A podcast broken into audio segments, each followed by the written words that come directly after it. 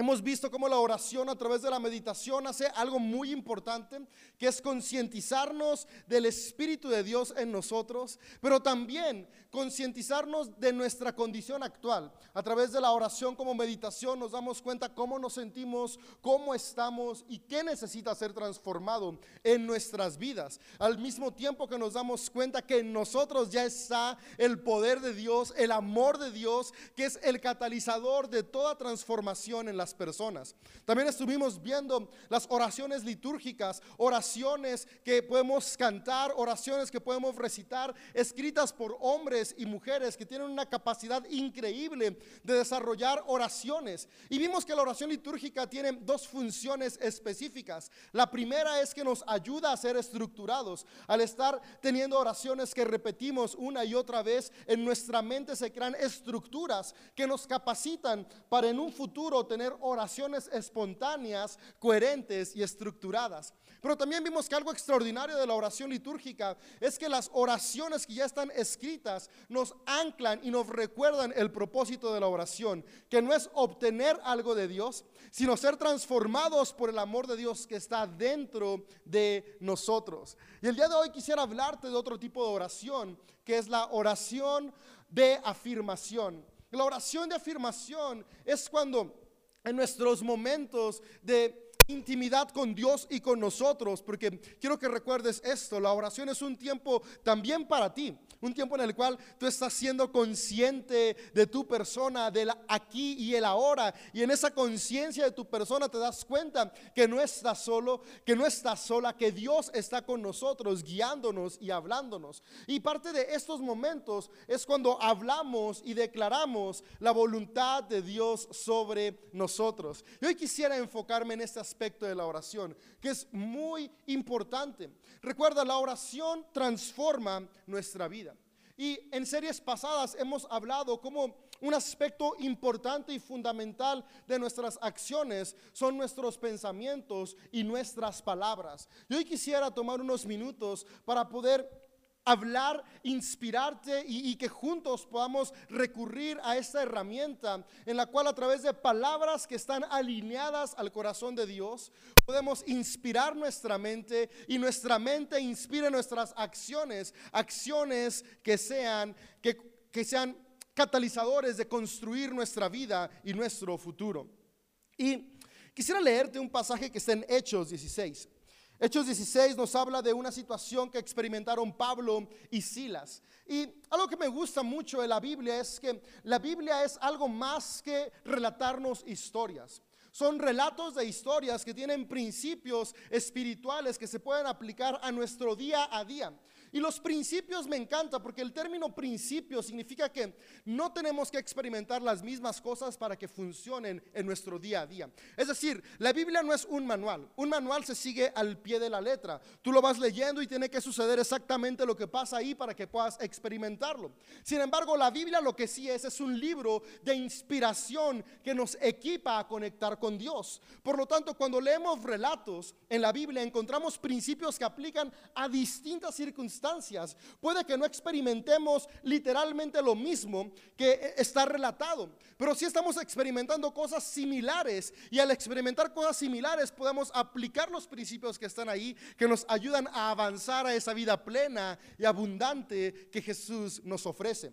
Y el relato del día de hoy es sobre Pablo y Silas. Pablo y Silas llegan a un momento crucial en su vida en el cual las cosas no salen como esperan y los meten a la cárcel. Si quieres leer la historia completa, te animo a que leas Hechos 16 y puedas tomar todo el contexto de lo que te voy a hablar el día de hoy. Pero para los principios que quiero compartirte y que juntos seamos equipados en nuestra oración diaria, voy a leerte del verso 22 al verso 26. Y dice lo siguiente. Estaban Pablo Silas predicando, tienen un enfrentamiento con una chica que hace adivinación y después de esto a la gente no le gusta lo que hacen Pablo y Silas y el verso 22 dice, enseguida se formó una turba contra Pablo y Silas y los funcionarios de la ciudad ordenaron que les quitaran la ropa y los golpearan con varas de madera. Los golpearon severamente y después los metieron en la cárcel. Le ordenaron al carcelero que se asegurara de que no escaparan. Así que el carcelero los puso en el calabozo más adentro y les sujetó los pies con un cepo. Alrededor de la medianoche, Pablo y Silas estaban orando y cantando himnos a Dios, y los demás prisioneros escuchaban. De repente hubo un gran terremoto y la cárcel se sacudió hasta sus cimientos. Al instante todas las puertas se abrieron de golpe y todos los prisioneros se les cayeron las cadenas. En esta historia encuentro algunos principios que nos ayudan a conectar con nuestro día a día. Lo primero que yo veo es que Pablo y Silas enfrentan una situación que a nadie nos gustaría enfrentar. Son golpeados y son encarcelados aparentemente por una razón injusta. Y lo que yo puedo ver aquí es que en la vida tú y yo tenemos situaciones parecidas. Tal vez no siempre son golpes físicos, pero a veces tenemos golpes emocionales, golpes en nuestras relaciones, golpes en nuestras finanzas, golpes en nuestra familia, en nuestra espiritualidad y en nuestra misma fe. Tan fuertes que cuando menos pensamos llegamos a un estado de encarcelamiento en nuestra mente, en la cual pensamos y sentimos que no podemos seguir avanzando. Que tal vez los sueños que teníamos ya han ha llegado el momento de que muramos a ellos, de que tal vez propósitos que anhelábamos tal vez ya no van a ser más posibles porque nos sentimos aprisionados por las circunstancias que vivimos. Circunstancias cruciales llegan a volverse cárcel en nuestra mente para seguir avanzando. Y no siempre son cárcel únicamente en nuestra mente. Hay momentos en los que desafortunadamente las circunstancias son tan complicadas que incluso, por ejemplo, en enfermedades graves, llega nuestro cuerpo a también sentirse encarcelado porque no podemos hacer lo mismo que hacíamos bien. Hay circunstancias en la vida que llegan sin avisarnos que llegan inesperadamente y parece que están ahí para truncar nuestro futuro. Pero si algo he aprendido en mi vida y quisiera inspirar a la tuya, es que en esos momentos donde parece que no hay más, esa voz interior que es el Espíritu en nosotros nos recuerda que en Jesús siempre hay más. Y aún en medio de las adversidades, aún en medio de la oscuridad, aún en medio de lo que pareciera ser la peor cárcel de nuestra vida, podemos salir adelante. Y el día de hoy yo quisiera compartirte, inspirados en lo que vemos en la historia de Hechos 16, principios que nos ayuden a ti y a mí romper los barrotes de la cárcel que tal vez hoy hay en nuestra mente, en nuestro corazón o en nuestro cuerpo. He estado leyendo a una autora que se llama Edith Eger. Ella fue prisionera en los campos de concentración nazis. Estuvo en Auschwitz.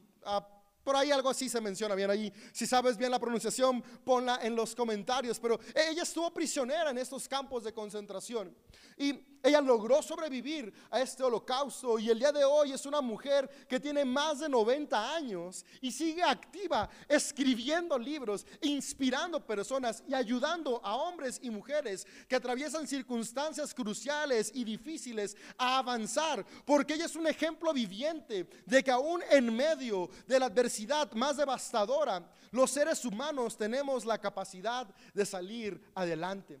Y una de las cosas que me inspira de esta mujer es la capacidad que ella tuvo de en medio de las circunstancias adversas a su alrededor, darse cuenta que la cárcel más peligrosa y la única que tiene la capacidad de detener nuestra vida es la cárcel de nuestra propia mente. Y esto me recuerda cómo en los escritos bíblicos encontramos constantemente un ánimo, una exhortación a transformar nuestra manera de pensar. Me llama la atención cómo podemos ver ah, cuando estudiamos los, los escritos bíblicos que la oración, más que una acción, de obtener algo es una acción que nos lleva a transformar nuestra mente. Porque cuando transformamos nuestra mente, somos capaces de avanzar y cumplir nuestro propósito. Cuando transformamos nuestra mente, podemos llegar a la conciencia de que somos seres humanos creados a imagen de Dios. Y no solo creados a su imagen, sino que somos movidos. Cada día nuestra vida es impulsada por el mismo Espíritu de Dios. Y al ser consciente de ello, podemos actuar de manera proactiva.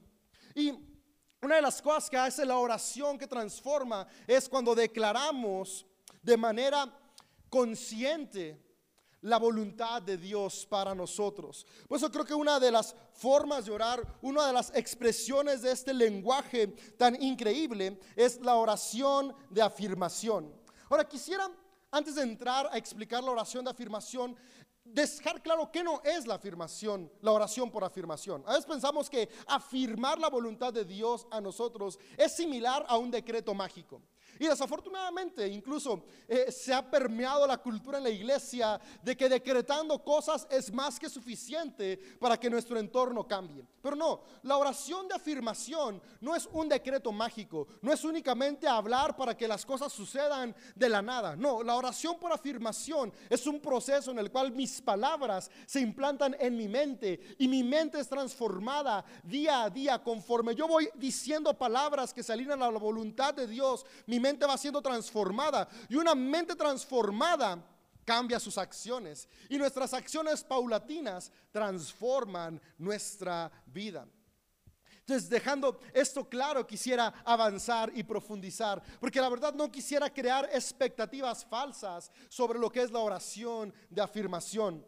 Y yo encuentro en este pasaje de Hechos 16 que cuando Pablo y Silas se encuentran en una circunstancia difícil, hundidos en el calabozo más profundo, ellos hacen lo siguiente. Nos dice el relato en el verso 25, alrededor de la medianoche. Y me encanta cómo los autores siempre encontraban las palabras adecuadas. La medianoche es el momento más oscuro, pero también es el momento de transición. Es cuando cambias de un día a otro. Amigo, amiga, en los momentos de oscuridad tenemos la capacidad de transicionar, de avanzar y seguir avanzando. Aquí yo encuentro un principio que me gusta mucho. Y es que aún en medio de las circunstancias difíciles podemos saber que la vida continúa. Es decir, la circunstancia que atravesamos hoy no es el final, siempre viene un nuevo día. Y yo estoy seguro que los genios detrás de estos libros ponían cada palabra con una intención. Recuerda, no están relatando historia, están hablando teología que inspira nuestra vida. Entonces, a la medianoche, en un momento de transición, de transformación, Pablo y Silas, ¿qué hicieron? Oraron y cantaron himnos a Dios. Cuando tú y yo estamos enfrentando circunstancias difíciles, lo que tú y yo sí podemos hacer es transformar nuestra mente y corazón. Si somos honestos, no tenemos la capacidad de transformar la mayoría de las circunstancias complicadas que atravesamos. Por más que queremos, no tenemos la capacidad de vencer al 100% la enfermedad, la capacidad de transformar cómo otras personas se relacionan con nosotros. Lo único sobre lo que tenemos autoridad, por así decirlo. Lo único sobre lo que tenemos la capacidad de transformar es sobre nuestra mente, nuestro corazón y nuestras acciones. Y lo que yo puedo ver aquí es que Pablo y Silas se enfocan en eso. Ellos no podían cambiar la circunstancia en la que estaban, pero sí podían cambiar la actitud de su mente y su corazón en medio de la adversidad. Y esto me recuerda una vez más que la oración es justamente eso, un proceso de transformación. Pero me encanta cómo dice que su oración y sus cantos estaban enfocados en Dios. Es asombroso cómo en medio de la adversidad Pablo y Silas no estaban orando pidiendo ser rescatados. Tal vez para ti, para mí, en nuestro contexto cultural, lo que pensaríamos que, que, era la oración de Pablo y Silas era, Dios, sácanos de aquí. Dios, ¿por qué estamos aquí? Dios, haz un milagro y libéranos. Pero el autor de Hechos nos deja claro que lo que ellos hacían era orar y cantar enfocados en Dios. ¿Y quién es Dios? Dios es el amor. Y algo que me encanta es que Dios es espíritu y ese mismo espíritu está dentro de cada uno de nosotros. Y la oración de afirmación es cuando tú y yo podemos tomar un tiempo cada día para enfocarnos en quién es Dios y recordar que ese Dios es el que está en nosotros. Y no solo en nosotros, sino que hemos sido creados a su imagen y semejanza. Es tomar un tiempo para poder orar y afirmar quién somos en Dios. Las circunstancias de la vida, nuestra propia mente constantemente nos lleva a creer cuestiones erradas de nuestra identidad.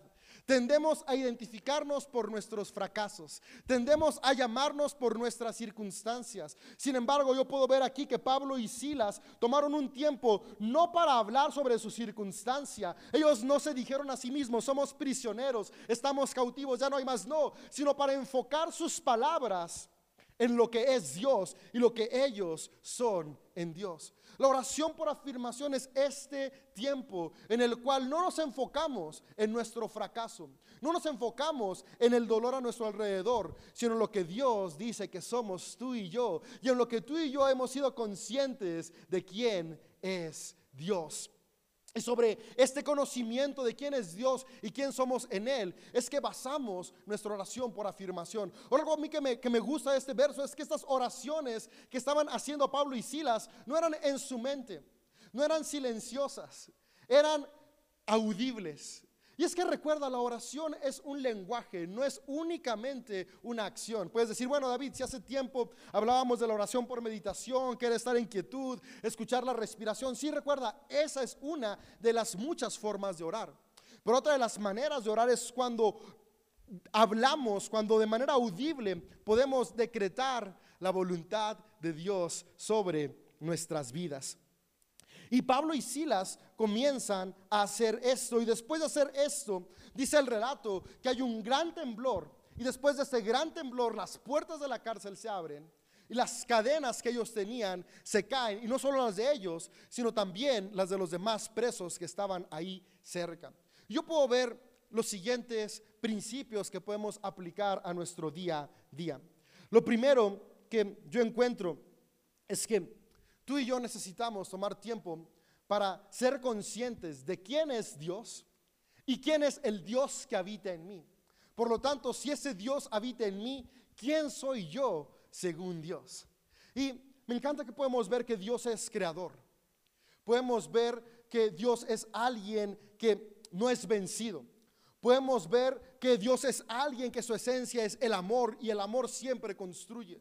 Por lo tanto, ¿quién soy yo? Como hijo o hija de Dios, como una persona creada a su imagen, soy alguien también con la capacidad de crear del caos y de la nada. Soy alguien con la capacidad de avanzar en medio de la adversidad. Pero por sobre todas las cosas, soy alguien con la capacidad de amar. Porque no solamente fui creado a la imagen del amor, sino que el amor mismo vive dentro de mí. Y sobre esto, afirmarme cada día, tomar tiempo para afirmar estas declaraciones sobre mi vida. La segunda cosa que voy es hacerlo de manera audible. Cuando hablamos de manera intencional y consciente, nuestra mente es transformada. Hace tiempo vi un video que me encantó de una niñita, tenía como cuatro años, cinco años, y en el video ella se ve en el espejo y empieza a cantar, yo soy asombrosa, yo soy increíble, yo lo puedo hacer todo, yo soy bonita, yo soy hermosa. Y, ver a esta niña afirmar esto con una convicción era como de, qué increíble que a tan pequeña edad ella está afirmando su vida. Porque si somos honestos, el mundo siempre va a estar hablando cosas negativas acerca de nosotros y lo que nos rodea. Y si tú y yo prestamos oídos únicamente a lo que otros dicen, nos creemos mentiras. Y quien tiene la capacidad de afirmar verdades somos nosotros mismos. Nuestras palabras tienen poder. ¿Qué decimos sobre nosotros, sobre nuestras circunstancias, sobre nuestra vida? Determina nuestras acciones. No es únicamente algo de superstición. Como te decía, no es un decreto mágico, no, no, no, es algo de transformación diaria de la mente. Si constantemente en medio de la adversidad estamos recordando el fracaso y hablando del fracaso, cuando menos acordamos, nos identificamos tanto con el fracaso que nos volvemos ese fracaso. Y después fracasamos una y otra vez en la vida. No es mala suerte es que nos hemos estado programando de manera negativa con nuestras propias palabras. hace poco estuve leyendo un libro que me gustó mucho, si te gusta leer te lo recomiendo, se llama Pensar rápido, pensar lento. Y este libro el doctor Daniel Kahneman nos relata los distintos estudios que hizo con su socio, el doctor Amos Tversky. Ahí están raros sus nombres, dijámoslos con Daniel y Amos. Estos dos doctores en psicología hicieron distintos estudios en la Universidad de Stanford. Y mientras estaban en la Universidad de Stanford haciendo estudios sobre el comportamiento y las decisiones humanas, descubrieron que nuestras palabras, las palabras que hablamos, determinan nuestras acciones. Y el estudio que ellos hicieron es juntaron a distintos estudiantes y los pasaban a un cuarto. Y en este cuarto les daban distintas palabras para que ellos armaran una frase. Eran un grupo de cinco a seis palabras y ellos tenían que armar una oración con esas palabras. A la mitad de este grupo, entre las palabras que le daban, eran palabras que estaban relacionadas con la tercera edad, como bastón, mordedera, eh, eh, cama para adultos, asilo, ponían palabras relacionadas con la tercera edad para que ellos formaran oraciones. Con la siguiente mitad del grupo ponían palabras relacionadas con deportes, con acción. Y después examinaban cómo ellos actuaban después de salir de este estudio. Porque una vez que terminaban de armar la oración, la siguiente instrucción era que fueran a entregar sus oraciones escritas a una oficina que estaba al otro lado de donde estaban realizando el estudio. Tenían que caminar más o menos cinco minutos a un paso normal para entregar estas hojas. Y lo que descubrieron es que el 100% de los que en sus oraciones tenían frases relacionadas con la tercera edad, tardaban más del doble del tiempo en llegar a la oficina donde tenían que entregar la hoja.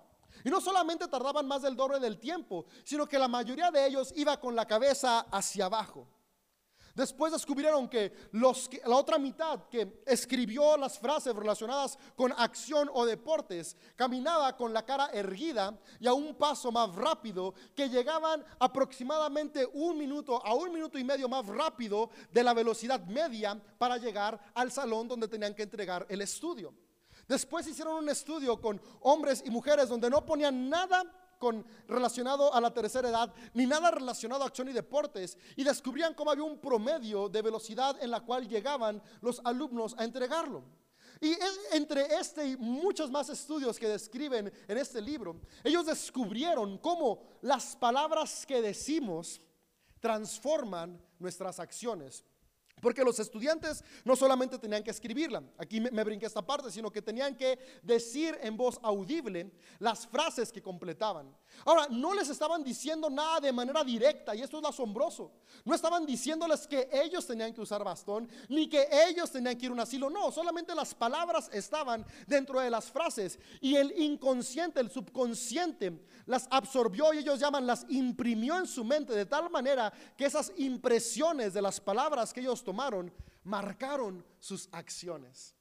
Y este estudio los llevó a ellos a desarrollar una tesis doctoral sobre la cual explicaban cómo nuestras palabras determinan nuestras decisiones y nuestras decisiones determinan el rumbo de nuestra vida. Y creo que la oración como proceso de transformación es una herramienta increíble para que tú y yo transformemos nuestra mente y pasemos de estar afirmando cosas negativas a afirmar cosas positivas. ¿Y por qué decidí hablarte de esta historia de Hechos 16? Porque hablar cosas positivas en medio de la adversidad parece una tarea imposible. Pero justamente la oración es esta invitación, la invitación a transformar nuestra realidad en el potencial y la capacidad de algo mejor. Y puedo ver cómo Pablo y Silas se determinaron a eso. Yo no sé si este relato es 100% real o no, pero lo que sí sé es que es 100% verdadero. ¿Qué diferencia hay? Que los principios que ahí están aplicados a nuestra vida traen transformación. Yo no sé si fue al instante que se abrieron las puertas, pero lo que yo sí sé es que durante la oración de Pablo y Silas algo sucedió. Y con esto quiero ir al siguiente punto. Porque lo que dice que pasó es que hubo un terremoto.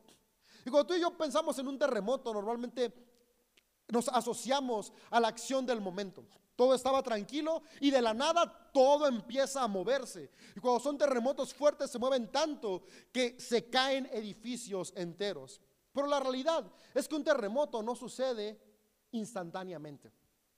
Un terremoto es la consecuencia de pequeños movimientos constantes de las placas tectónicas, que en algún momento estos pequeños movimientos constantes día a día acumulan tanta tensión que surge el terremoto. Y esto es muy importante, Porque a veces tomamos la determinación de comenzar a orar, meditar, orar palabras de afirmación para transformar nuestra vida y las cosas no pasan al instante. A veces leemos las historias y pensamos que es una línea del tiempo y es Pablo y Silas oraron y al instante hubo el terremoto. Yo he orado una semana y nada pasa. No, recuerda un terremoto. Es la consecuencia de pequeños cambios constantes. La oración por afirmación no nos transforma de la noche a la mañana, pero si lo hacemos de manera constante, un minuto cada día, una frase cada día, vamos a ir transformando nuestra mente hasta que llegue el momento que hay un terremoto en nuestro ser y somos transformados. Yo quiero animarte, amigo amiga, que tú y yo podamos ser constantes en este proceso de la oración. Lo que me llama a mí mucho la atención es que una vez que llega este terremoto, se abren las puertas. Y cuando se abren las puertas, después lo que sigue es que cadenas caen. Y aquí hay dos principios con los que quiero cerrar. Abrirse las puertas es que hubo claridad para dónde avanzar. En medio de las circunstancias difíciles, parece que no hay salida, que no hay lugar más hacia dónde ir.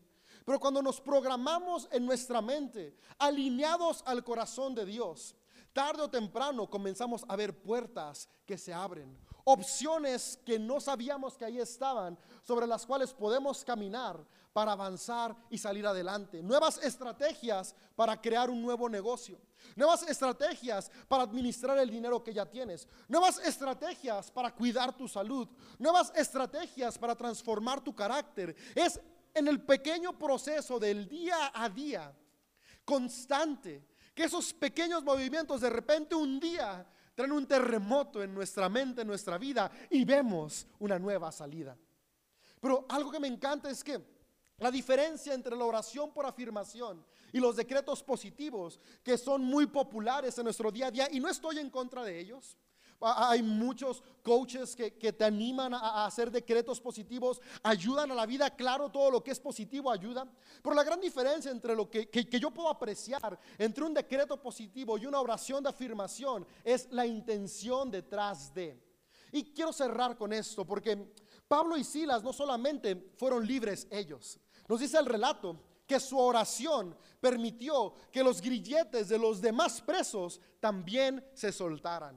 Y es que la oración por afirmación nace desde un corazón movido por amor. Y el amor siempre piensa en el nosotros.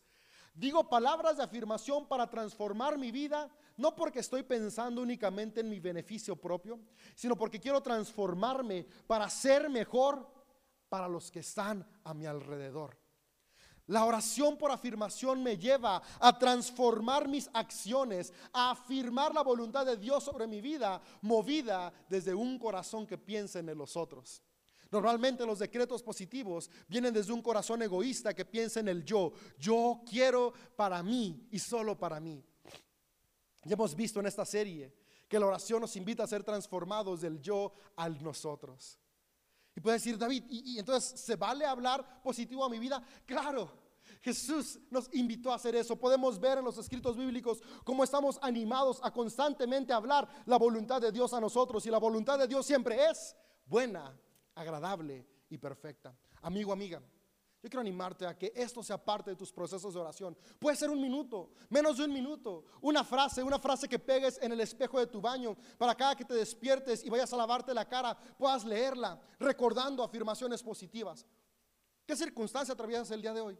Cada uno tenemos distintas circunstancias. ¿Qué palabras positivas necesitas recordarte día a día para transformar tus acciones? ¿Quieres cambiar tu carácter? Escribe ahí, yo soy paciente.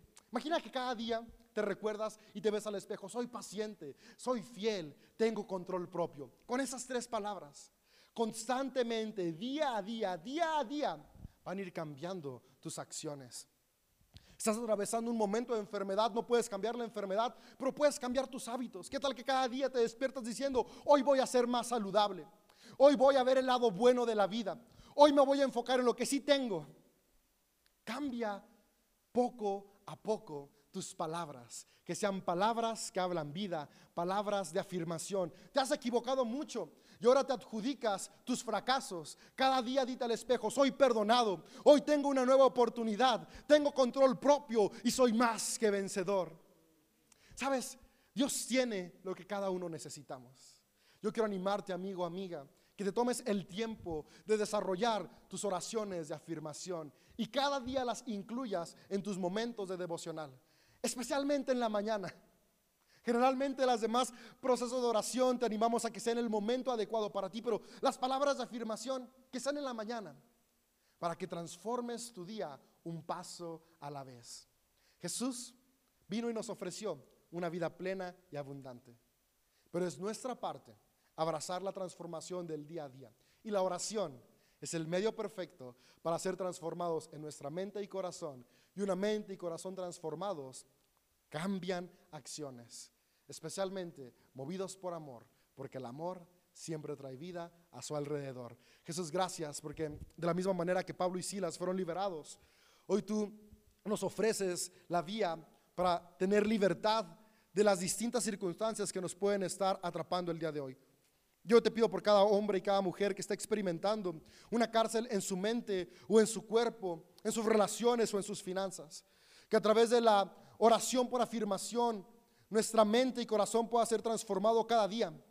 Y esa transformación nos lleva a tomar acciones constructivas y proactivas que nos acerquen cada vez más al propósito que tenemos, que es amarte a ti, amar a los demás de la misma manera que nos amamos a nosotros. Gracias, porque en ti somos afirmados, en ti podemos recordar que somos perdonados, que somos aceptados, que somos suficientes, que somos hijos e hijas tuyos, hechos a tu imagen, no por nuestros méritos, no por nuestra decisión, sino por tu voluntad, todos y todas por igual. Gracias Jesús, amén. Vamos a hacer de la oración un hábito diario que transforma nuestra vida.